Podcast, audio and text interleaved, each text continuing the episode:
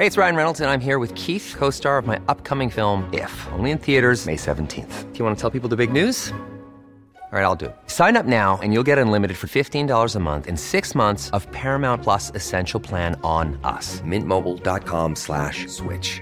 Upfront payment of $45 equivalent to $15 per month. Unlimited over 40 gigabytes per month. Face lower speeds. Videos at 480p. Active Mint customers by 531.24 get six months of Paramount Plus Essential Plan. Auto renews after six months. Offer ends May 31st, 2024. Separate Paramount Plus registration required. Terms and conditions apply if rated PG. Cada martes por la noche, los expertos se reúnen para debatir, polemizar, desmenuzar a la noticia y a sus protagonistas en un sitio único, diferente y sin censura. Esta es la mesa de análisis, a fuego lento, bajo la conducción de Alfredo González Castro, por El Heraldo Radio. Iniciamos.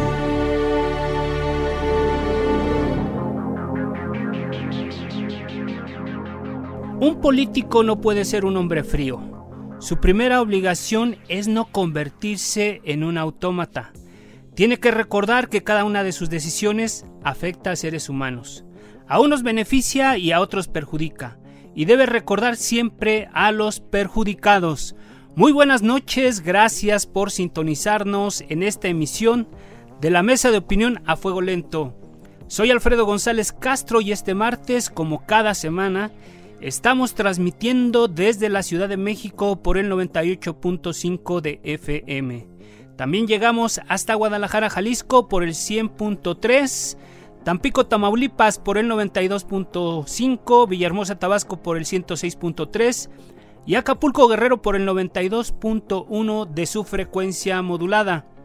Como usted sabe, la mesa de opinión a fuego lento es un espacio de reflexión que siempre, siempre busca ir más allá de las noticias del momento para debatir y analizar asuntos de la agenda pública.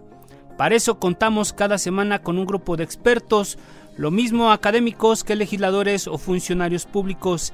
Y esta noche tengo el gusto de presentar a ustedes a mi compañero, colega y amigo Isaías Robles, quien estará acompañándonos en la conducción de este espacio. Isaías, buenas noches, ¿cómo estás? ¿Qué tal Alfredo? Muy buenas noches, buenas noches a todo nuestro público, pues agradecido de que nos esté acompañando en estas frecuencias a lo largo de todo el territorio nacional y por supuesto aquí en la Ciudad de México. Y como hemos dedicado en las últimas eh, semanas, Alfredo, a debatir el tema del el asunto del COVID-19, cómo México está enfrentando esta pandemia y siempre tratando de dar opciones a nuestro público de qué hacer, cómo enfrentarla y por supuesto de entrar en los temas de polémica y de debate que están surgiendo en torno a las decisiones del gobierno federal y de los gobiernos estatales y municipales para poder hacer frente a esta situación que hoy vive el país.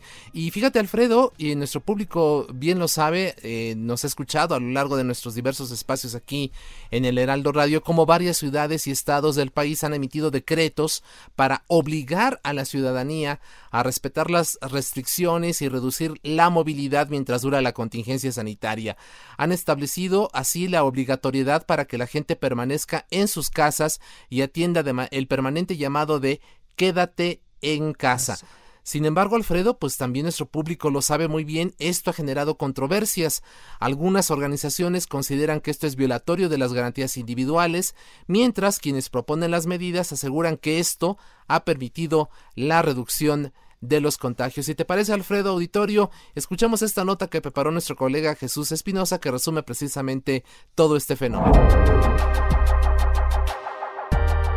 Desde el pasado 17 de marzo, el estado de Jalisco implementó medidas de sana distancia para contener el contagio de coronavirus. Sin embargo, el costo de no respetar el confinamiento durante el fin de Semana Santa y Pascua incrementó sus cifras de contagio, llevando al gobernador del estado, Enrique Alfaro, el 19 de abril, la obligatoriedad de dichas disposiciones y la suma de otras para contener el contagio de COVID-19. Las disposiciones son básicamente las mismas que se definieron desde el principio. Solo se puede salir a la calle para lo estrictamente necesario. La población considerada de riesgo, adultos mayores, personas con hipertensión o diabetes, personas con síntomas de enfermedades respiratorias, no deben de salir de su casa. Solo pueden funcionar las actividades económicas definidas como esenciales. No podrá haber eventos, reuniones o congregaciones de más de 50 personas. Queda prohibido el uso de espacios públicos. Deberán guardarse en todo momento las medidas de salubridad y de sana distancia que todos conocemos. Solo habrá una medida adicional que tendrá que tomarse en esta etapa, definida a partir de diversos estudios que confirman su eficacia. El uso de cubrebocas será obligatorio en todo momento cuando se esté fuera de casa. Repito, obligatorio. Las penalizaciones van desde una amonestación hasta el arresto administrativo por 36 horas y en el caso de los comercios no esenciales, la clausura inmediata. Las autoridades municipales son las encargadas de hacer cumplir estas sanciones publicadas en el Diario Oficial de la Federación con vigencia al 17 de mayo. Por su parte, el gobernador de Michoacán, Silvano Aureoles, externó que el trabajo de contención en su entidad se realiza sin apoyo de la Federación, con medidas específicas ante la pandemia. La libre circulación solo es vigente para quienes realicen alguna actividad esencial, pues de no ser así son sujetos sanciones administrativas que van de una multa económica de 9 mil pesos a aislamiento obligatorio en alguno de los centros de contención instalados en la entidad. Adicionalmente, están obligados a realizar trabajos de servicio social como llevar alimento a grupos vulnerables, elaboración de cubrebocas y limpieza externa de hospitales o centros de salud COVID. El incumplimiento de las medidas de confinamiento de ambos estados han sido cuestionadas por violatorias a los derechos humanos por sus propios pobladores. En el caso de Michoacán, un grupo de 400 catedráticos y abogados de la Universidad Michoacana promovió un amparo en contra del decreto de aislamiento obligatorio. Sin embargo, el amparo ganado fue posteriormente suspendido. Por su parte, Hugo López Gatel, subsecretario de Promoción de la Salud, ha señalado que no es necesaria la fuerza para promover la sana distancia. No pretendemos militarizar la respuesta de salud pública. La atención de esta epidemia está basada en las disposiciones que el marco legal vigente de México considera no vemos necesidad alguna de suspender las garantías individuales, tampoco de utilizar a la fuerza pública para obligar a la gente a contribuir al control de esta epidemia. Apelamos a la solidaridad, el sentido de responsabilidad del pueblo de México. Medidas similares se han implementado en Sonora, Coahuila, Nuevo León, Tamaulipas y Morelos las acciones implementadas en territorio mexicano han llegado a preocupar a las autoridades internacionales, como el caso de la alta comisionada para los derechos humanos de las Naciones Unidas, Michelle Bachelet, quien se ha pronunciado porque los estados de emergencia aplicados durante la pandemia no sean utilizados para controlar a la población. Bien, pues ya escuchamos, Isaías, amigos del auditorio, cómo está el panorama en esto de las controversias, pero qué mejor que escuchar la voz de los expertos y para analizar este asunto precisamente se encuentra en la línea telefónica Mariana Mendoza. Ella es abogada de la Red Nacional de Organismos Civiles de Derechos Humanos, todos los derechos para todas y todos. Muchas gracias Mariana por aceptar nuestra invitación. Eh, de entrada, me gustaría preguntarte, Mariana, ¿Cómo calificarías estas disposiciones establecidas por, por estos gobernadores Sonora, Coahuila, Nuevo León, Tamaulipas, Jalisco, Michoacán y Morelos? Mariana, bienvenida, buenas noches. ¿Qué tal? Muchas gracias, buenas noches. Primero, pues agradecerles a, a, los dos, Alfredo y Isaías, por la invitación. Es un gusto estar con ustedes y pues compartir las reflexiones que tenemos sobre este tema desde las organizaciones de derechos humanos.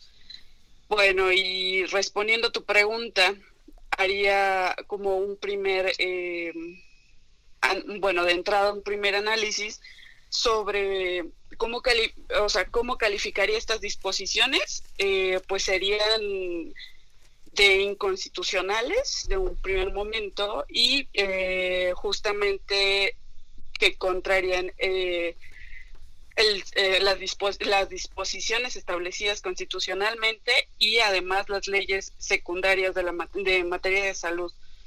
Esto es como un análisis previo, pero o sea, viene un, tiene un trasfondo mucho más para analizarlo. ¿Dónde encuentras ese trasfondo, Mariana Mendoza? Lo que hemos observado a partir de que se declaró la entrada de, de la fase 3 por por las autoridades sanitarias, pues lo que hemos visto es que pues como hubo, se, dispararon como que esta, estos decretos, ¿no? Desde que se declaró unos tres, y, pero había entidades que ya estaban como implementando estas medidas. Y lo que me llama la atención es que incluso algunas no han sido de manera formal. Eh, o sea, es decir, no están fundamentando ni motivando en alguna disposición legal eh, su actuar, ¿no? Es decir, los gobernadores han expresado públicamente, mediante mensajes al público, a la ciudadanía, estas disposiciones, pero como tú no comentas, no hay ningún documento que avale y, y que justifique jurídicamente estas decisiones. Claro que sí. y esto lo vemos en las primeras entidades que empezaron a implementar el, eh, o sea, este tipo de, de medidas, como en Yucatán, ¿no? En Yucatán que establecieron como el tema de que las personas que fueran positivas en, para COVID-19, pues se les iba a imponer una, un castigo de hasta tres años, ¿no? Y, y una multa de hasta 86 mil pesos, ¿no? Entonces es, es un exceso, pero son disposiciones que llaman la atención precisamente porque están eh, circulando en las redes oficiales, por así decirlo, pero no en un documento que esté bien debidamente fundamentado y motivado. Estas sanciones en, que tú cometes en Yucatán es para la gente que sabiéndose contagiado, sabiéndose que, que tenía el virus, anda en la calle, ¿no? Está circulando sin ningún tipo de, de medida y, propagando los contagios. Es lo que argumenta la autoridad, ¿no? Por ello la sanción y por ello eh, tanto la multa como la posibilidad incluso de, de prisión, ¿no? Claro que sí. Y bueno, y otra de las cosas, pues eh, leyendo o adentrándonos más ya a los decretos que últimamente se, se han estado haciendo públicos, tanto en Michoacán como en Jalisco, lo que estamos viendo es la afectación a dos eh, derechos eh, humanos como fundamentales, que son la libertad de tránsito y la libertad de reunión o asociación.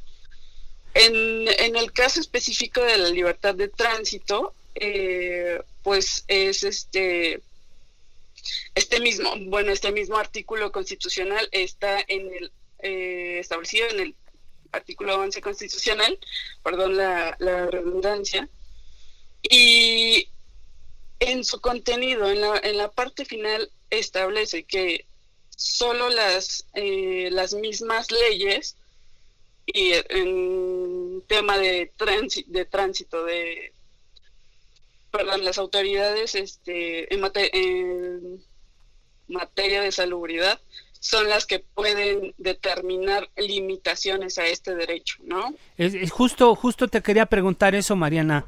Eh, si nosotros aplicamos la ley y en, en términos, en una situación de normalidad, eh, evidentemente hay violaciones a la Constitución, como tú decías, son medidas anticonstitucionales, pero estamos hablando de una situación de emergencia, incluso declarada por un organismo internacional como la Organización Mundial de la Salud. Esto no hace que, que existan algunas excepciones en la aplicación de las leyes, particularmente en este tema de, del tránsito, eso es lo que, lo que en, en, algún momento, por eso es que no están prosperando los amparos que se han puesto interpuesto en contra de algunos gobernadores, precisamente porque los jueces están apelando a esta situación de excepción. ¿Dónde se viola la ley cuando, cuando está establecido a nivel general que puede existir esto? Pues mira, eh, yo te voy a decir una cosa. A nivel constitucional, comparando o haciendo una relación entre el artículo primero que establece que todas las personas eh, tienen todos los derechos que están establecidos en la Constitución y los tratados internacionales de los que el país es, es parte y que solamente, o sea, incluso en el en ese último eh, en sus últimos párrafos dice que solamente pueden limitarse o restringirse en la medida que la misma Constitución lo diga. Y para eso el artículo 29, eh, que nos habla de la suspensión o restricción de garantías, es muy claro en establecer que solamente el presidente de la República, con anuencia del Congreso, es el que puede establecer este tipo de medidas y son extremas. Y en este caso no lo estamos viendo, evidentemente. No, claro que no, o sea, debe de seguir para haber una, una suspensión o restricción de, de derechos tiene que seguir el proceso establecido en ese artículo.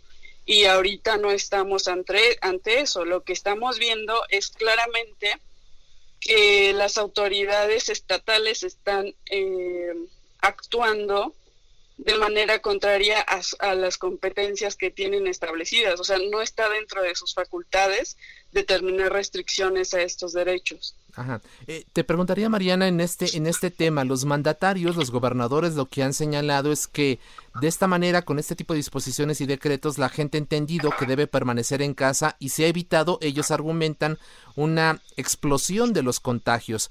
¿Qué opinas tú? Porque ellos lo que dicen es, el gobierno federal no está actuando no está actuando y por ello nosotros tenemos que tomar estas medidas para evitar que el, eh, el COVID se nos venga como una gran ola que, que sature el sistema de salud a nivel federal.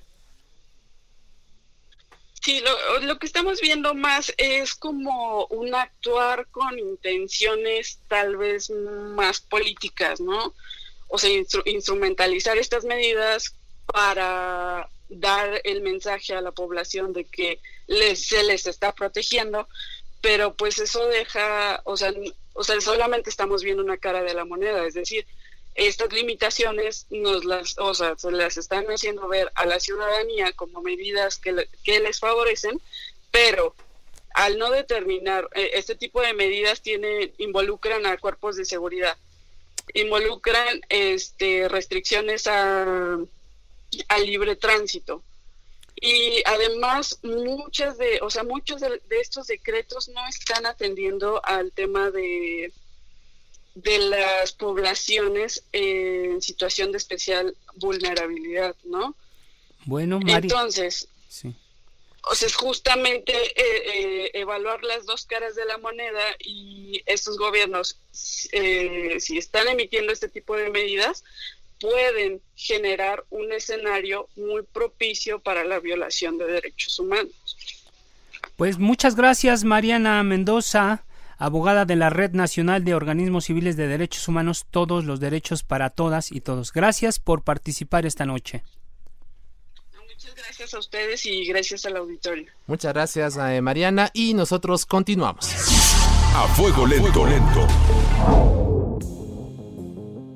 Pues ahí está, Isaías, em, la participación de Mariana y nos dice, eh, parece que hay intereses políticos detrás de todo esto. Pero tiene, tenemos otro invitado que vas a presentar, Isaías. ¿De quién se trata? Cuéntanos. Así es, Alfredo, se encuentra allí en la línea telefónica y agradecemos mucho a Juan Carlos González Cancino. Él es director general de Constitucionalistas Mexicanos, un abogado, por supuesto, de mucho prestigio, a quien hemos consultado en ocasiones anteriores. Eh, Juan Carlos, bienvenido, muy buenas noches. ¿Qué tal? Buenas noches, Alfredo Isaías. Un gusto estar aquí con ustedes y con su auditorio.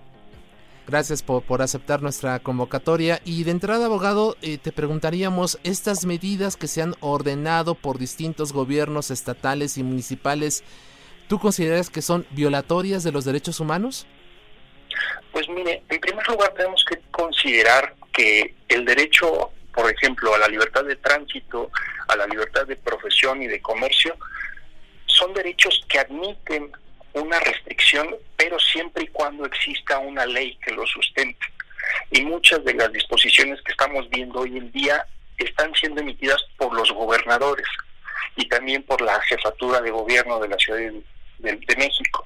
Entonces, aquí ya tenemos un, un foco rojo, porque las disposiciones generales que emiten estos gobernadores no tienen la calidad de una ley. Son facultades distintas. Si bien es cierto, son eh, en ambos casos normas generales, la Constitución sí le da un estatus distinto a una ley.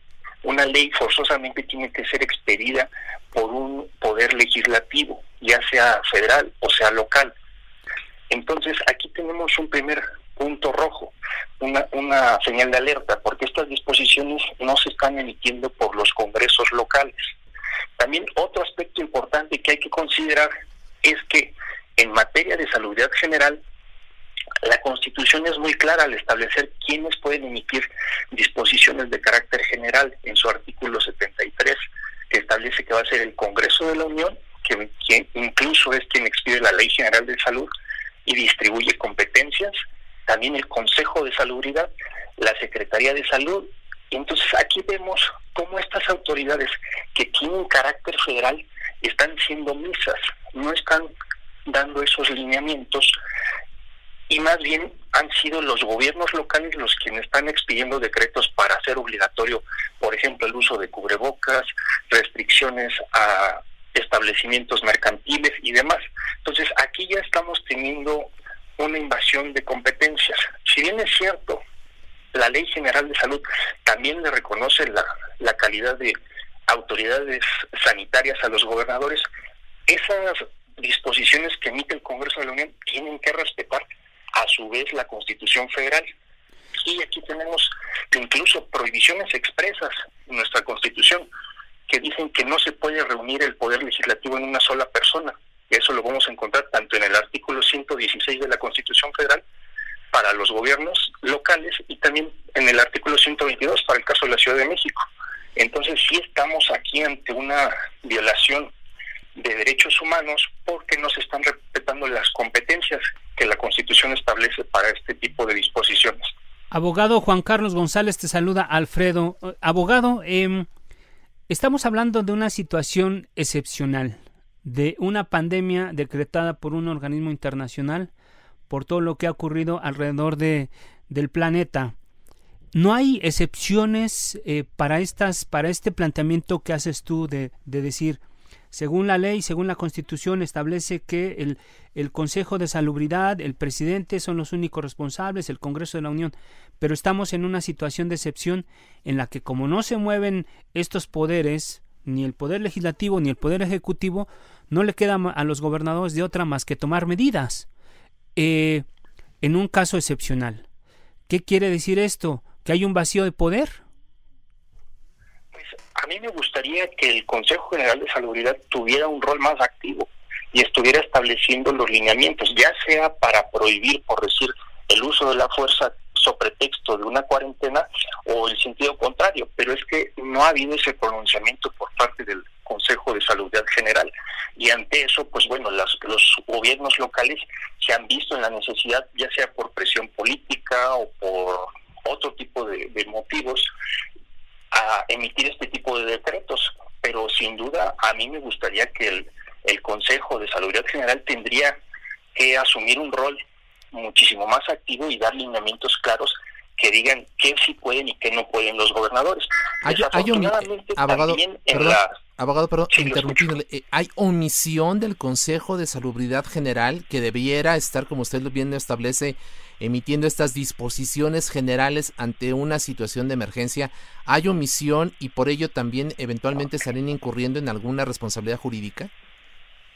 Pues mire, si partimos del hecho que la autoridad que tiene la facultad de emitir disposiciones de carácter general que puedan restringir estos derechos fundamentales es el Consejo de Salubridad y no está siendo claro y también el Consejo de Salubridad está viendo que los gobernadores están asumiendo facultades que no le competen, pues ahí está viendo una omisión por parte del Consejo de Salubridad, decir, oigan, momento, esta facultad me corresponde a mí y no a ustedes gobiernos locales. Entonces ahí sí hay una negligencia, no está cumpliendo con ese lineamiento. Y recordemos que todas las autoridades del país tienen la obligación de proteger y garantizar los derechos humanos. Y si el Consejo de Salubridad tiene esa facultad de emitir disposiciones generales y con ello no solamente puede salvaguardar el tema de salud pública, sino también proteger la libertad de tránsito, proteger la libertad de comercio ante las invasiones de competencias que están haciendo los gobernadores, sí hay una negligencia por parte del Consejo de Salubridad General. ¿Y esto los hace eh, objeto de algún tipo de sanción eh, de carácter jurídico al, al, por esta omisión y negligencia? El problema que tenemos en este momento es que también tenemos que analizar el aspecto práctico. Si bien es cierto, estas disposiciones que están emitiendo los gobernadores son inconstitucionales, es muy difícil que los ciudadanos de AP tengamos un mecanismo efectivo para impugnar. ¿Por qué digo esto? Recordemos que el Poder Judicial Federal, que es quien atiende los juicios de amparo, ahorita está, está trabajando de forma restrictiva está teniendo solamente los casos calificados como urgentes. ¿Cuáles son esos? Principalmente en materia penal y en materia familiar, cuestiones de alimentos, violencia intrafamiliar y demás. Entonces, es muy difícil que se adopte, eh, que se le admita una demanda a un ciudadano que promueva en contra de estos decretos. Pero vamos a suponer que tenga la fortuna de que le admiten la demanda. La suspensión no se la van a otorgar porque la ley de amparo ya califica que no se puede otorgar la suspensión en contra de disposiciones que se dictan en materia de salubridad general, como es el caso de las epidemias. Incluso la ley de amparo prevé este caso en forma expresa. Entonces, ¿qué va a pasar? El juicio se va a llevar sin la suspensión y vamos a suponer que alguien promovió este amparo con la finalidad de seguir prestando el servicio en su establecimiento mercantil. Pues de entrada la suspensión, es decir, que no le apliquen esa restricción, no se va a poder por el juicio de amparo. El juicio de amparo se va a tener que resolver hasta el final.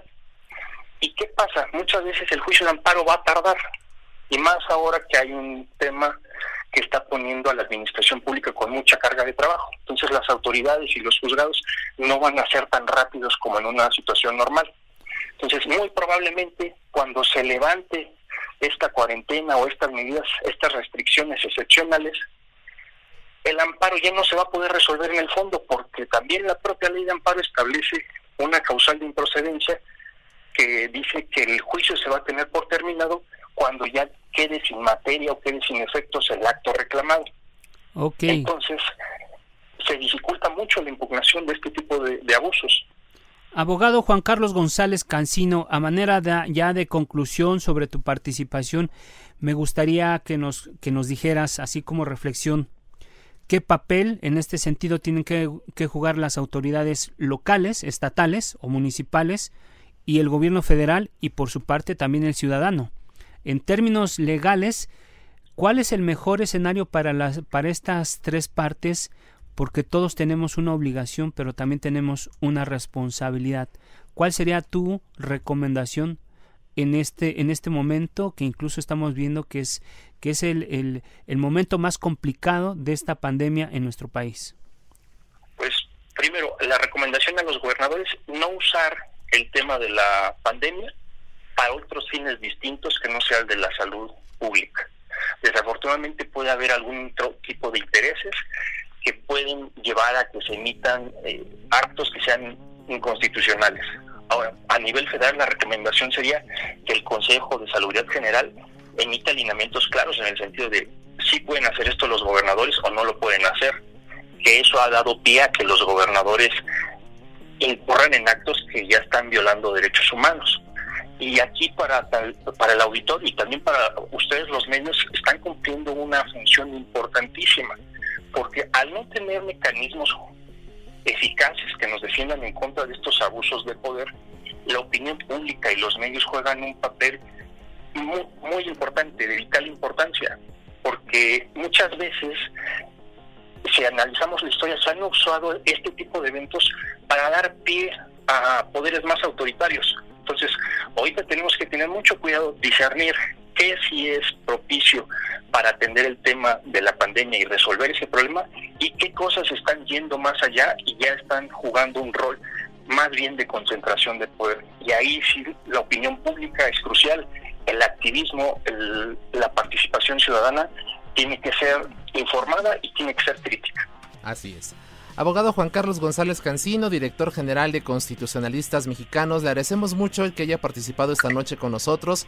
Estaremos muy pendientes, por supuesto, este asunto nos dará todavía mucho de qué hablar y por lo pronto, pues muchas gracias y estamos en contacto si le parece bien muchas gracias, Alfredo y Seguías, también al auditorio, muchísimas gracias y nos vemos en futuras ocasiones. Claro, muchas gracias, abogado. Y bueno, a nuestro público, eh, darle, eh, reiterarle que estamos transmitiendo totalmente en vivos desde nuestras instalaciones aquí en la Ciudad de México. Vamos a hacer una breve pausa, no le cambie, quédese con nosotros. Volvemos en unos minutos con mucha más información y el análisis aquí en la mesa de opinión a fuego lento. Regresamos. La polémica y el debate continúan después del corte. No se vaya.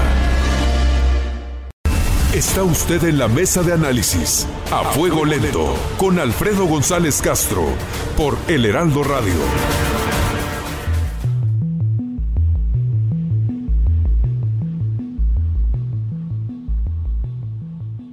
Pues bueno, volvemos a la mesa de opinión a fuego lento. Les recuerdo que estamos transmitiendo por el 98.5 de su frecuencia modulada aquí en la Ciudad de México y también estamos transmitiendo en la ciudad de Guadalajara por el 100.3 de su frecuencia modulada y bueno, pues Isaías, estamos, estamos por entrar al segundo bloque de este programa. Bueno, no sin antes también eh, saludar a nuestros amigos del Estado de México que nos pueden sintonizar por el 540 de AM y en Tijuana, Baja California por el 1700.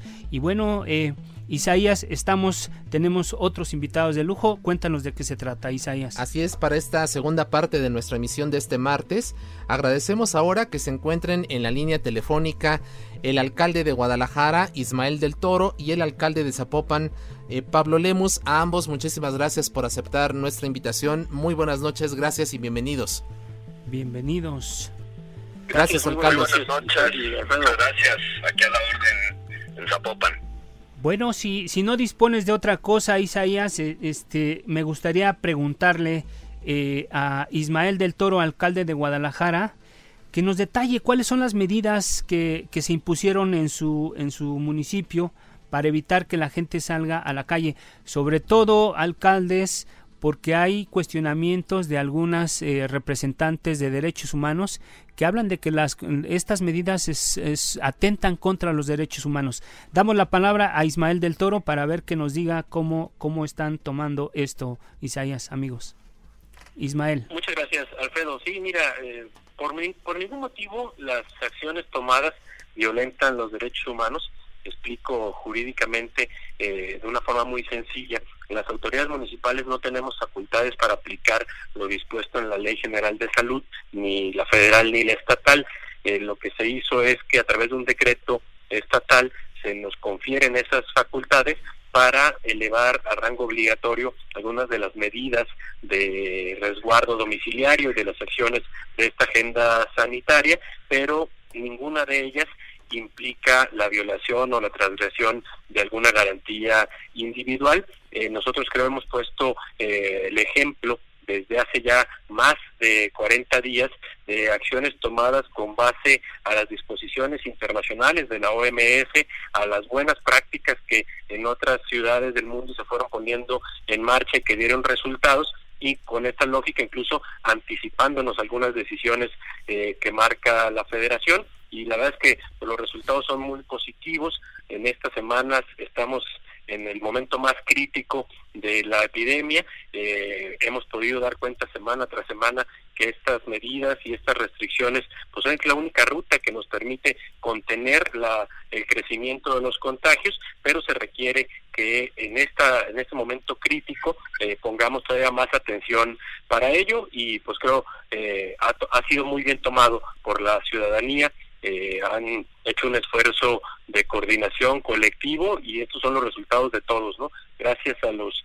zapatillos, a las zapatillas, a todos los jaliscienses que están haciendo caso de estas medidas, pues es que eh, a nivel nacional somos uno de los estados y de, las metrópolis que menos tasa de contagio por cada 100.000 habitantes tenemos. Así es, escuchamos ahora la opinión del el alcalde de Zapopan, Pablo Lemos. Adelante, alcalde, buenas noches. Eh, muy buenas noches, Alfredo Isaías. Miren, eh, lo que estamos haciendo en coordinación los municipios metropolitanos de Guadalajara en conjunto con el gobierno del estado es eh, tener un balance entre tres situaciones eh, críticas. La primera de ellas y la más importante, cuidar la salud de la gente. Y por supuesto, como decía el presidente municipal de Guadalajara, este confinamiento, este llamado a la ciudadanía ha sido muy bien aceptado. Ya este pasado fin de semana alcanzamos niveles de más del 60% de confinamiento, lo que nos pone en uno de los eh, mejores lugares a nivel nacional, como se mencionaba en la tasa de contagios por cada 100 mil habitantes. Pero lo segundo es la parte económica y la tercera es la parte social, es decir, no hemos descuidado los apoyos sobre todo para los micro y pequeños empresarios para que puedan salir adelante ante la caída de las ventas o muchos de ellos que han tenido que cerrar sus operaciones. Y cuando hablo de micros y pequeños empresarios, estamos hablando también de todas las las actividades productivas adyacentes, por ejemplo, pensando en los meseros que tienen ya muchas semanas en las cuales no han recibido ingresos y ahí me digo a la tercera parte que es la social. Hemos estado atendiendo también a las familias que tienen estas necesidades económicas con apoyos en despensas y despensas de muy buena calidad para cuatro integrantes que tienen un consumo promedio de una semana. En Zapopan estamos entregando 44 mil despensas eh, que serán eh, distribuir, distribuidas durante estos próximos 15 días y adicionalmente estamos dando créditos para micro y pequeñas empresas, estamos apoyando también eh, con uh, la condonación de impuestos municipales a tianguis, mercados municipales, puestos fijos, semifijos, tiendas de abarrotes. Es decir, estamos atendiendo la emergencia sanitaria desde la perspectiva de salud, pero sin descuidar la parte económica y la parte social. Gracias, alcalde. A mí, me, a mí me gustaría preguntarle, a mí me gustaría preguntarle bueno, y reconocer también que el estado de Jalisco, eh, junto con sus municipios, fue uno de los primeros que tomó estas medidas. Pero, ¿por qué toman las medidas? ¿Están viendo un vacío de poder desde el centro del país? Eh, alcaldes, le preguntaría al alcalde Ismael del Toro, ¿qué, eh, ¿qué los obliga, qué los motiva a adelantarse a la federación? Yo creo que las decisiones que se toman eh, están sustentadas en las directrices técnicas eh, tanto de expertos en Jalisco y en Guadalajara como de la expertise internacional y los lineamientos que marca la Organización Mundial de la Salud. Eh, han sido claves eh, la toma de decisiones en momento oportuno, eh, cancelación de eventos masivos, cancelación de las eh, actividades escolares presenciales y todo eso pues da cuenta de los resultados que estamos eh, presentando, pero no es eh, ninguna disputa política ni ningún señalamiento vacío de poder, sino pues alinearnos estrictamente a la agenda técnica, a los lineamientos que marquen los expertos y pues creo que esa es la forma correcta de tomar las decisiones. Eh, eh, alcalde Pablo Lemos, su, su, opinión.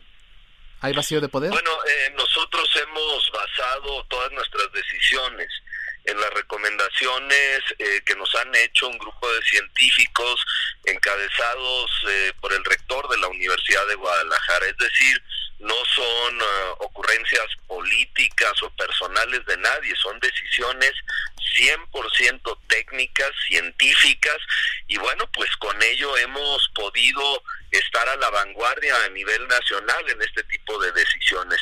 Y pleito con la federación, no, absolutamente no de nuestra parte, nunca lo habrá. Yo creo que lo, el peor mensaje que podemos enviar, sobre todo en una pandemia, eh, es de pleitos políticos. Nosotros estamos tomando decisiones, respetamos mucho lo que haga el gobierno federal y estaremos trabajando junto con ellos, con el gobierno federal, por supuesto el estatal y todos los municipios metropolitanos, cuidando la salud, la salud de la gente. Trabajo y resultados, pleitos para nada. Ok, y a mí me gustaría, a mí me gustaría preguntarles eh, si en realidad eh, ah, ya es, es tangible el resultado porque eh, entendemos que Jalisco es uno de los de los municipios con un grado mayor de contagios. ¿En realidad ustedes sienten que estas medidas estas medidas han funcionado o hay que meter un poco más de presión? Se lo pregunto al alcalde Ismael del Toro. Sí, es muy importante que estas medidas no le bajemos por ningún motivo la guardia. Sí, por supuesto, estas medidas han tenido un resultado positivo gracias a que ha habido una gran respuesta de la ciudadanía. Eh, la ciudadanía de Guadalajara y de Jalisco está muy atenta, eh, preocupada y ocupada en el tema. Como bien lo decía el presidente de Zapopan, Pablo Lemus, nosotros como municipios y como Estado estamos cubriendo todos los vértices que tiene esta agenda, priorizando la salud, pero también eh, sacando eh, ofertas de programas para apoyar la economía. Entonces, creo que en ese cierre de un ciclo entre autoridad y ciudadanos estamos dando buenos resultados, pero es fundamental que no le bajemos la guardia. Eh, la clave de esta agenda es que eh, los contagios o el número de contagios no genere una saturación en los hospitales, es decir, que tengamos suficiencia para la atención hospitalaria, para que tengamos y evitemos el mayor número eh, de muertes. Entonces, creo que estamos en la ruta correcta, pero es clave estas semanas en las que debemos de reforzar las medidas de aislamiento para evitar que se puedan saturar los espacios hospitalarios. Escuchamos ahora la opinión del alcalde de Zapopan, Pablo Lemus.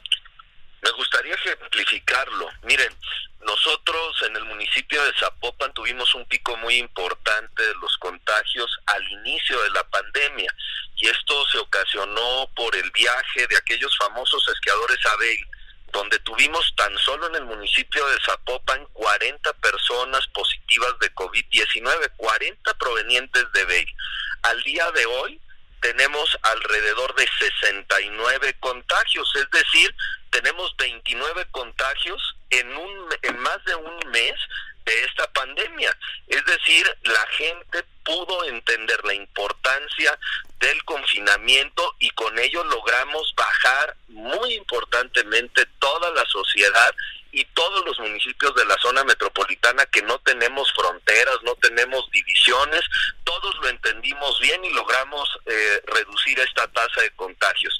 Incluso lo que podemos hablar en el caso del municipio de Zapopan, aunque tuvimos este pico tan importante, eh, logramos reducir eh, los contagios hasta el día de hoy no tenemos una sola persona fallecida en el municipio de Zapopan por COVID-19.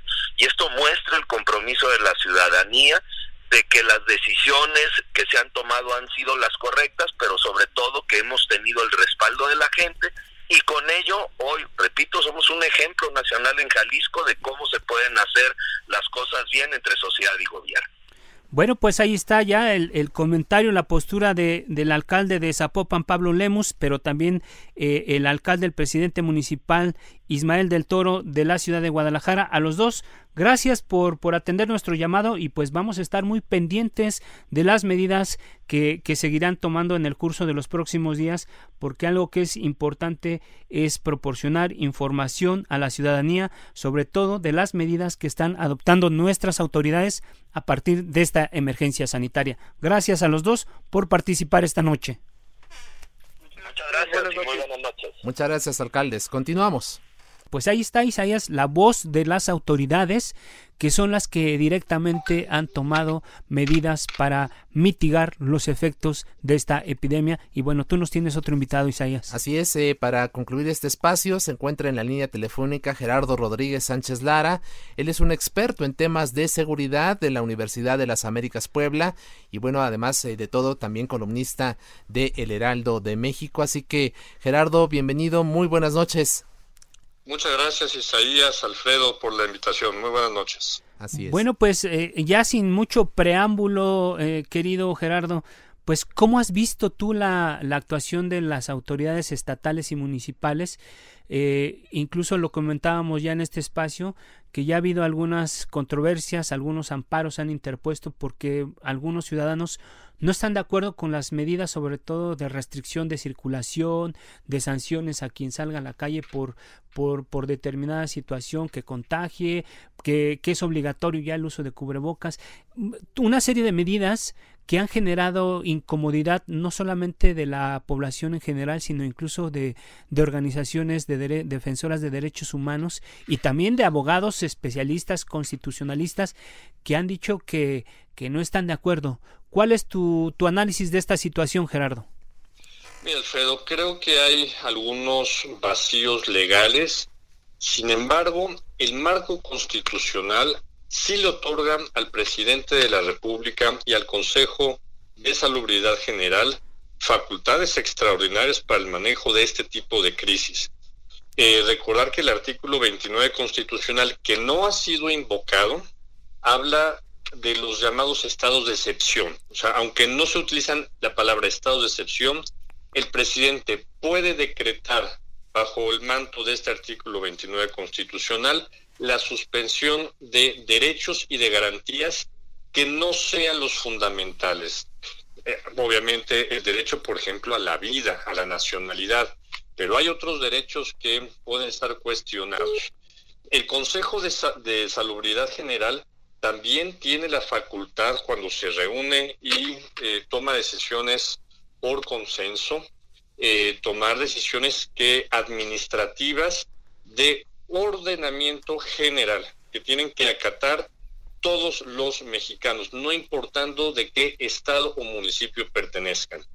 El problema es que el tema de la salud pública es un asunto también de competencia general, es decir, las autoridades estatales y municipales también tienen la capacidad de ejercer su autoridad para cumplir las medidas que ellos también consideren necesarias. Entonces, estamos en una, eh, en una crisis sin precedentes en el país en el que algunos estados están asumiendo facultades más allá de las que la federación mandata, ¿no? Y, son legales. Eh, yo, yo, creo que eso es importante decirlo. lo importante es que cuando municipios o estados eh, extralimitan sus funciones o extralimitan sus capacidades de derechos, eh, ahí puede haber controversias constitucionales, ¿no? Y es por eso también, eh, Alfredo, que el artículo 29 constitucional mandata que cualquier decreto de suspensión de derechos o garantías tiene que ser aprobado por el Congreso, por las dos cámaras. No se hablan de mayorías ni de nada y no hay ningún procedimiento. ¿Qué es lo que pasa? Es que México, eh, a diferencia de muchos países de primer mundo en Europa, en América Latina, no tenemos una ley de estados de excepción. Suena muy fuerte, pero España la tiene. Eh, por ejemplo, eh, tiene muy bien reglamentado cuáles son los procedimientos para decretar los estados de alarma, que ya fueron decretados, o en Italia, por ejemplo, en España y en Italia, inclusive en Estados Unidos, se han utilizado las fuerzas del orden para restringir la movilidad de sus ciudadanos, porque la, la, ahí, ahí sucedió una crisis pandémica terrible en muy pocos días. En Estados Unidos se utilizó la Guardia Nacional, por ejemplo, en el estado de Nueva York, para ayudar con estas contingencias.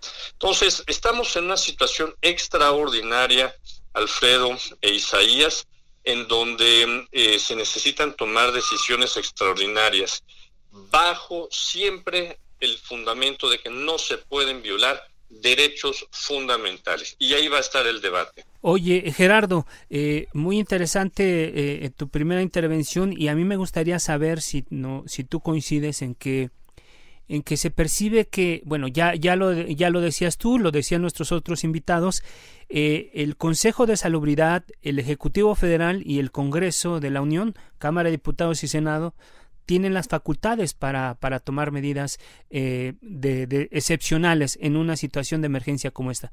Sin embargo, ¿no percibes tú que hay un vacío de poder y que por eso los estados y municipios incluso se adelantaron a, a, la fase 2, se, adelantaron a la fase 3? ¿No percibes tú que, que los estados y municipios están tomando incluso medidas extremas frente a un vacío de poder? Mira, yo creo que eh, más que vacío de poder, porque los poderes existen, yo utilizaría la palabra liderazgo. Eh, yo creo que el presidente de la República y su gabinete eh, tenemos muy pocos liderazgos, ¿no? Por eso es que le pidieron al secretario de Relaciones Exteriores que ejerciera ese liderazgo ante la ausencia palpable de dos figuras fundamentales del gabinete, la secretaria de Gobernación y el secretario de Seguridad Pública. Entonces, ante ello, el canciller que lleva las relaciones internacionales se está metiendo a coordinar los esfuerzos, inclusive me han comentado, de los delegados federales, de estos superdelegados federales y esfuerzos de coordinación interna y externa. Entonces, sí, coincido contigo. Eh, puedes comentar ausencia de poder, yo te diría ausencia de liderazgo. Eh, el presidente de la República también han mandado señales encontradas con respecto a las estrategias de esta gestión de crisis.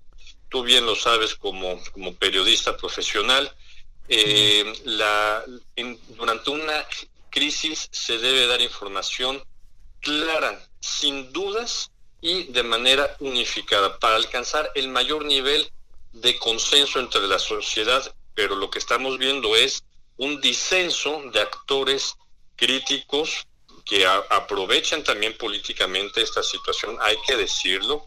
Eh, obviamente el gobernador de Jalisco es un candidato natural de partidos de oposición para, para Movimiento Ciudadano, para el PRD y para el PAN para el 2024. También no nos equivoquemos que en las crisis los adversarios utilizan esto. pero el gobierno tiene los canales oficiales de comunicación para comunicar de manera clara ante este vacío de información y de liderazgo. Dos preguntas en ese sentido, Gerardo. ¿Qué tan riesgoso es que en una situación como la que estamos viviendo hoy de emergencia sanitaria, que también eh, va acompañada de una emergencia de carácter económica, no existan estos liderazgos, esta falta de liderazgo y estos vacíos de poder, por un lado, y por otro, tomando en cuenta la situación actual, tú ves próxima la necesidad de que se aplique este artículo 29 y que a nivel ya federal el presidente de la República, con el aval del Congreso de la Unión, pueda decretar un estado de excepción en todo el país? Con, lo primero, ante el vacío de poder, retomando eh, las palabras de, Alfredo, siempre que hay vacíos de poder se ocupan, ¿no?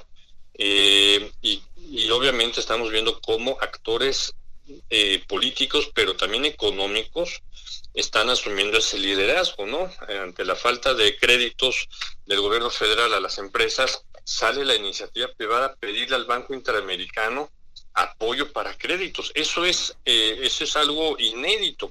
Pero el Banco Interamericano ha financiado muchos proyectos de infraestructura en los países, proyectos sociales, pero no habíamos visto este liderazgo del sector privado. Y la segunda pregunta, eh, con respecto a la, aplicación, del decreto del, artículo 29, eh, yo lo veo complicado porque ahorita no estamos en una situación grave la Guardia Nacional, el Ejército y la Marina pueden actuar a través de la Guardia Nacional para eh, evitar que la gente vaya a las playas, en el caso de la Secretaría de Marina, en caso de que se tengan que restringir la movilidad en ciertas ciudades, deberían de ser primero las autoridades estatales, Alfredo Isaías, las que deberían de salir. Pero estamos viendo, por ejemplo, el caso de Toluca, que se aventó a la Guardia Nacional por delante, ¿no? Para que vean también los ciudadanos que no era cualquier cosa, bajo el auxilio. Y esto es bien importante. La Suprema Corte ya decretó en una sentencia que eh, las Fuerzas eh, Armadas pueden salir en auxilio de las autoridades locales. Si gobernadores, si el presidente de la República eh, solicitan el, el apoyo de las fuerzas federales para restringir ciertas actividades como es la movilidad de libre tránsito, lo, pueden hacer sin necesidad de decretar el artículo 29. Si la cosa se sale del, del, Huacal, eh, aquí sí mi sugerencia sería que el presidente decretara artículo 29, que pida que se apruebe su decisión, su decreto, que se convoque eh, a un Congreso extraordinario, sesión extraordinaria del Congreso, porque seguramente caerá esta crisis si es que se da en periodo, en periodo de receso. Y eso es lo que quisieron modificar o la iniciativa que presentó esta diputada de Sonora eh, para que fuera un mecanismo fast track, mucho más rápido. Y lo que es más importante, con esto termino rápido, la Suprema Corte tiene también el derecho de pronunciarse, lo dice el artículo 29.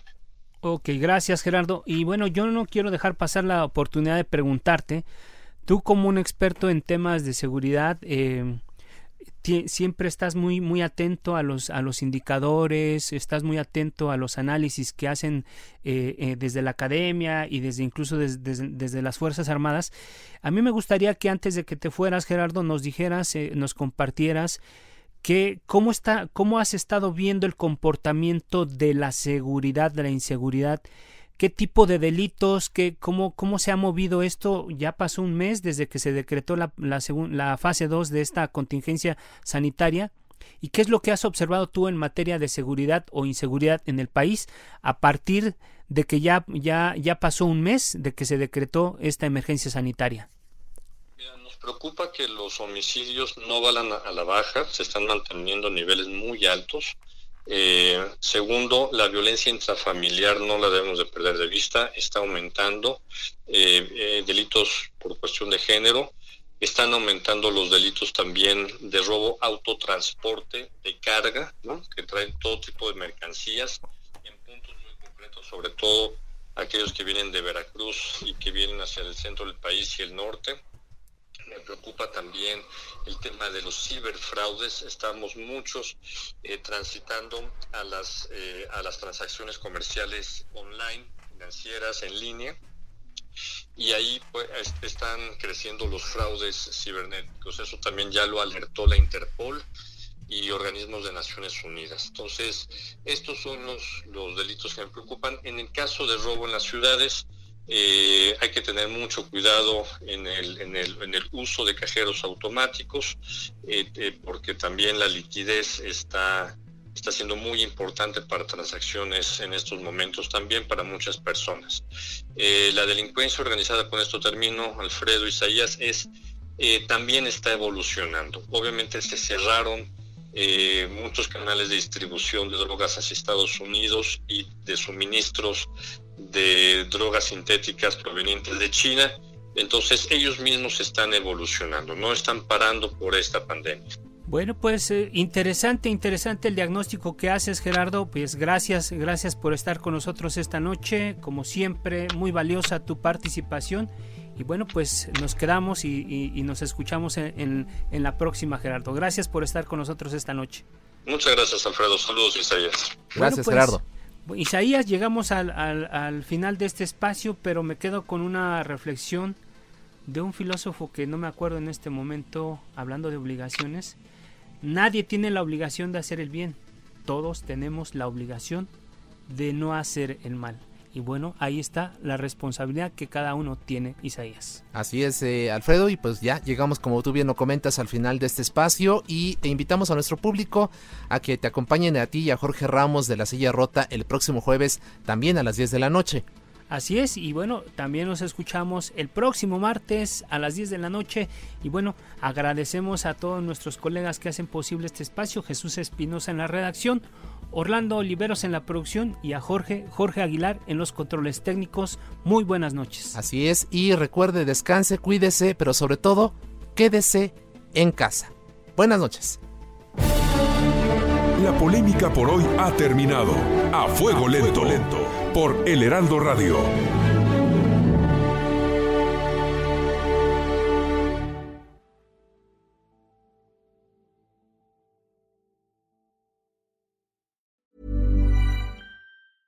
Planning for your next trip? Elevate your travel style with Quince. Quince has all the jet setting essentials you'll want for your next getaway, like European linen, premium luggage options, buttery soft Italian leather bags, and so much more. And is all priced at 50 to 80% less than similar brands. Plus, Quince only works with factories that use safe and ethical manufacturing practices. Pack your bags with high-quality essentials you'll be wearing for vacations to come with Quince. Go to quince.com slash pack for free shipping and 365-day returns.